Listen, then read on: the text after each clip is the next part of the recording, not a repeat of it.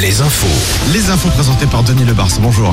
Bonjour Nico, bonjour à tous. Beaucoup ont choisi l'après-midi ou la soirée d'hier pour partir en week-end prolongé et comme prévu, on a enregistré d'importants ralentissements sur les routes du Grand Ouest, en particulier autour des principales villes de Rennes à Bordeaux en passant par Angers. Ce n'est pas fini, ce jeudi aussi est classé rouge et nous retrouverons des ralentissements à partir de 9h-10h.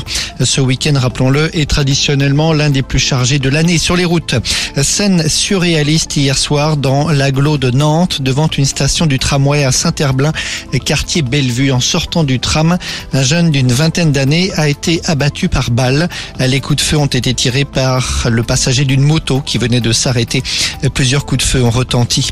La fin d'une longue série d'incendies dans le Nord-Charente. Un homme de 51 ans, sa compagne et leur fille de 17 ans ont été pris en flagrant délit sur un feu volontaire le week-end dernier. On leur attribue 23 incendies depuis l'été dernier dans une quinzaine de communes.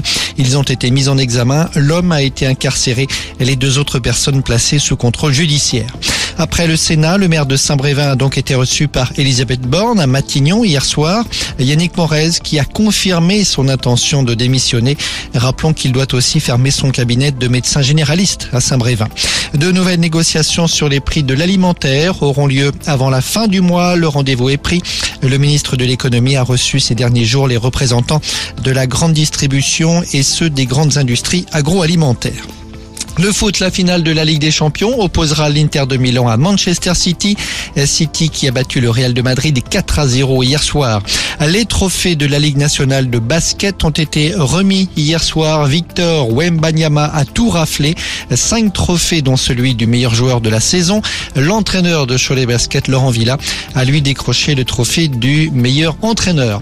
En Touraine, coup d'envoi ce matin de la Coupe du Monde de football de table ou de baby-foot pour les profanes. Il s'agit en quelque sorte du Roland Garros de la discipline, une étape française très prisée, revue, chiffrée avec Farid Younes, le président de la Fédération internationale de football de table. On attend un peu plus de 500 joueurs qui vont venir d'une quinzaine de pays, euh, donc s'affronter pendant pendant quatre jours euh, sur près de, de, de 80 baby-foot et pour jouer près de 10 000 matchs aussi. C'est une organisation qui est assez énorme pour pouvoir faire en sorte que toutes les 5-10 minutes, on ait des résultats de match, des gens qui rejoignent leur table. Enfin, ça permet aussi à chacun des spectateurs d'aller pouvoir trouver un stade, un des 80 stades, et de se faire, de devenir spectateur d'un match entre un Danois, un Autrichien, un Français, un, Italien, un Allemand, peu importe, ou un Américain. Le numéro 1 mondial sera là euh, ce, ce week-end, donc ce sera, ce sera super à voir.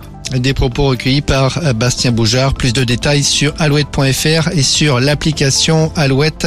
C'est donc la finale, ou plutôt la Coupe du Monde de football de table. Le festival de Cannes, aujourd'hui, c'est Harrison Ford qui est attendu sur la croisette. Harrison Ford qui présentera hors compétition le cinquième volet des aventures d'Indiana Jones. Retrouvez la météo avec les campings Chadotel. Des belles histoires de vacances, une histoire de famille. Météo sans surprise, c'est toujours l'instabilité au programme de cette journée. Un ciel parfois nuageux, mais surtout de belles éclaircies. On peut parler de beau temps, pas de changement.